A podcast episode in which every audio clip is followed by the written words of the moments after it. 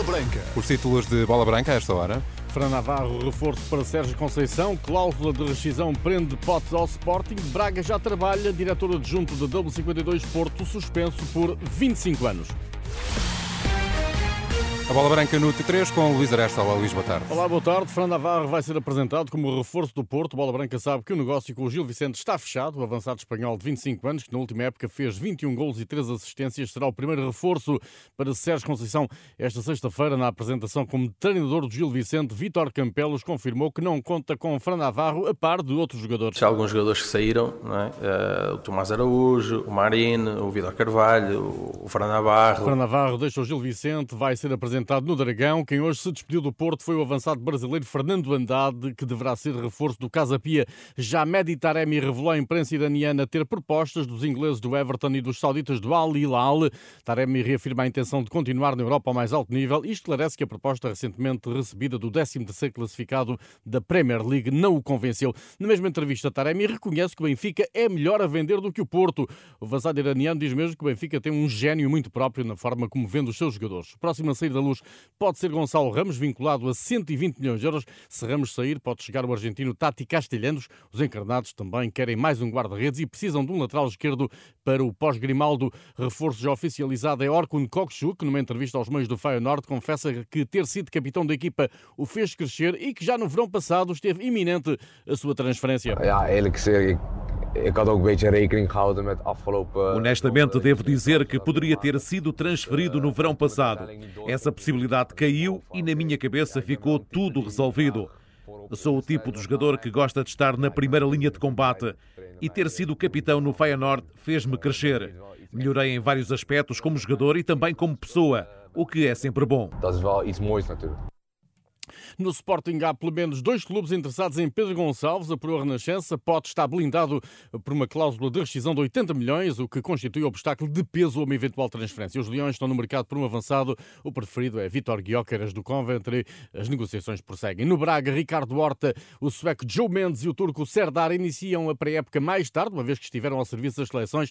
Os três jogadores não estiveram hoje no arranque dos trabalhos na pedreira, tal como Vitor Gomes e Abel Ruiz, que estão com os sub-21 de Espanha no Europeu. Foram 23 os atletas que se apresentaram para exames médicos e testes físicos de pré-época, entre eles os reforços Vítor Carvalho e Adriano Marino, tal como Bruma, que agora é jogador do Braga a título definitivo. No Gil Vicente, Vítor Campelos não esconde a ambição de elevar o emblema de Barcelos a outros patamares, embora o principal objetivo do novo treinador seja manter a equipa na Primeira Liga. O primeiro objetivo é consolidar o Gil Vicente nesta Primeira Liga, mas ambiciosos como somos, como é óbvio, queremos acabar o mais acima na, na tabela classificativa, tendo sempre em mente que o principal objetivo é, é a manutenção. Vítor Campelos assinou por uma temporada com o Gil Vicente. O presidente Francisco Dias da Silva queria um contrato mais longo. Ajustamos já e portanto, uma, uma época com a vontade que, que, da minha parte que fossem várias.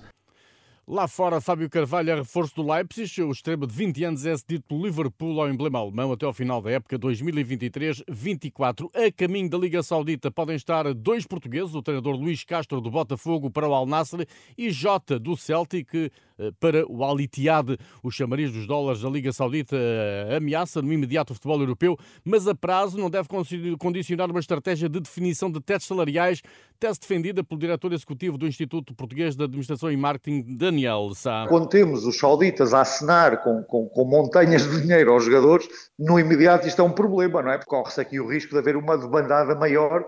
Provavelmente esse risco pode ter que acontecer no curto prazo, porque o modelo é insustentável e nós nunca podemos pensar nesta indústria para o ano a seguir ou para daqui a dois anos. Este negócio tem que ser olhado a 10 anos e é aí que eu acho que estes tetos, esta refundação do modelo de negócios é obrigatória para que esta indústria sobreviva de uma maneira saudável nos próximos anos.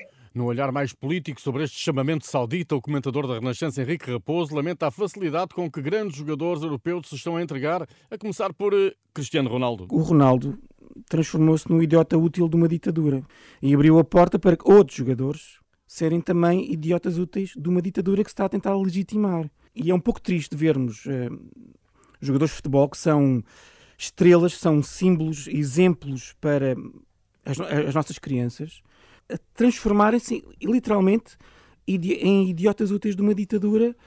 E, e acho triste não haver ninguém no meio. Um jogador, um presidente, um ex-jogador que diga alguma coisa, que diga: caramba, vocês não podem ser tão fáceis. Henrique Raposo, fim de semana de decisões para o Sub-21 de Portugal, que domingo defrontam a Inglaterra nos quartos de final do Europeu na Geórgia. Os ingleses só sabem ganhar no Campeonato da Europa e não sofreram qualquer gol até o momento, um registro que não assusta a seleção portuguesa, garante o central Tomás Araújo. Não podemos dizer que assusta, porque sabemos que eles têm qualidade, assim como nós também temos muita qualidade.